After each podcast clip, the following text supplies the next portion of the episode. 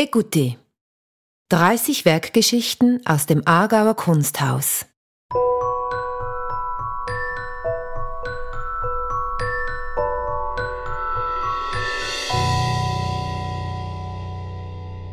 Wie Sie vielleicht wissen, ist das Aargauer Kunsthaus bekannt für seine herausragende Sammlung an Schweizer Kunst. Rund 20.000 Werke vom 18. Jahrhundert bis in die Gegenwart befinden sich mittlerweile in unseren Depots. Regelmäßig haben sie in verschiedenen Ausstellungen ihren Auftritt. Jedes dieser Werke zeichnet eine eigene Biografie aus. Auf unserer Sammlung online machen wir diese Geschichten via Werkbeschreibungen zugänglich. Das Ausstellungsjahr 2022 steht ganz im Zeichen der Sammlung. Zu diesem Anlass haben wir 30 Werke ausgewählt. Über den Podcast werden wir diese nun auch akustisch erfahrbar machen. Vielleicht haben Sie das Kunstwerk digital oder gar im Original vor sich, während Sie diesen Podcast hören. Oder aber sie schließen einfach die Augen und malen sich ihr eigenes Bild aus. Wir wünschen Ihnen viel Vergnügen beim Zuhören und Kennenlernen der Sammlung des Aargauer Kunsthauses.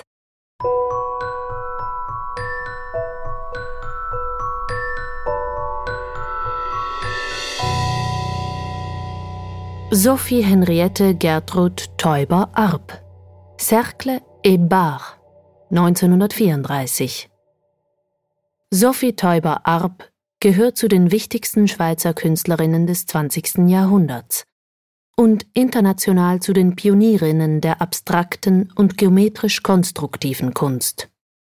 Das Aargauer Kunsthaus widmete ihr 1989 eine große Retrospektive und hat sich seither darum bemüht, wichtige Werke für die Sammlung zu erwerben.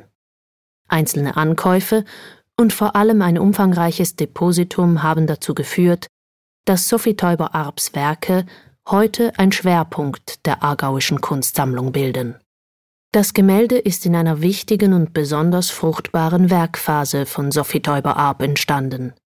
Es kann als ein Hauptwerk aus der Zeit bezeichnet werden, als die Künstlerin zu Bildlösungen fand, in denen laut Siegfried Gideon bewusst einfacher werdende Gestaltungsmittel ein sensibles Gleichgewicht von Farbe und Form erreichen.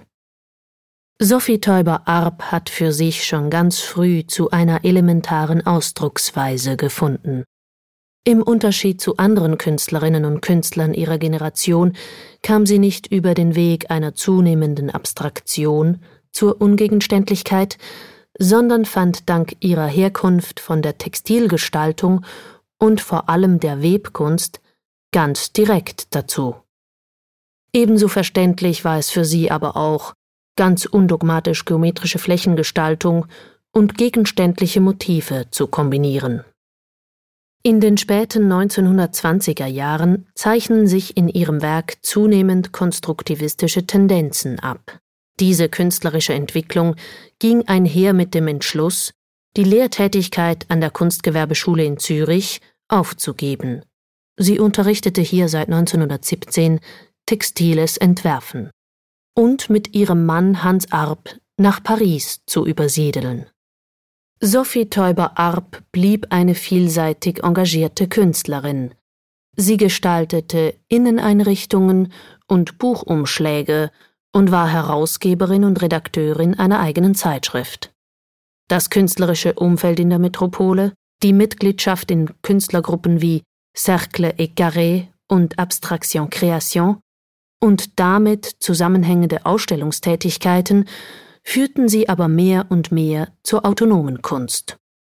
In dieser Zeit entstanden auch die ersten Ölgemälde und Reliefs. Weitgehend sind sie der Werkgruppe der dynamischen Kompositionen zuzuzählen. Elementare Grundformen und Linien sind scheinbar schwerelos auf einer weißen Grundfläche angeordnet. In diesen Kontext gehört auch das Bild Cercle et Bar von 1934, in dem Sophie Teuber-Arp ein harmonisches Gleichgewicht der Elemente erreicht, ohne sich einer strengen, strukturierenden Ordnung zu unterziehen.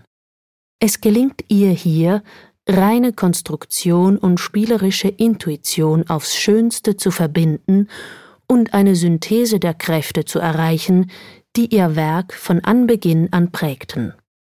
Sophie Teuber-Arp vertrat in den frühen 1930er Jahren im Kreis der internationalen Avantgarde in Paris eine anerkannte Position. Dem entspricht auch die Herkunft des Bildes.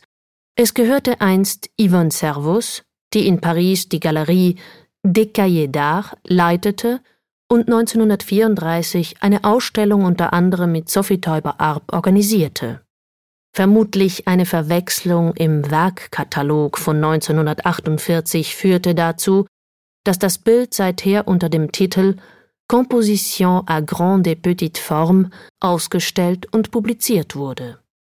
Eine bezeichnete Fotografie aus der Zeit sowie ein Vergleich der stets beschreibenden Titel führen uns zur Umbenennung des Bildes und Wiedereinführung des ursprünglichen Cercle et Bar.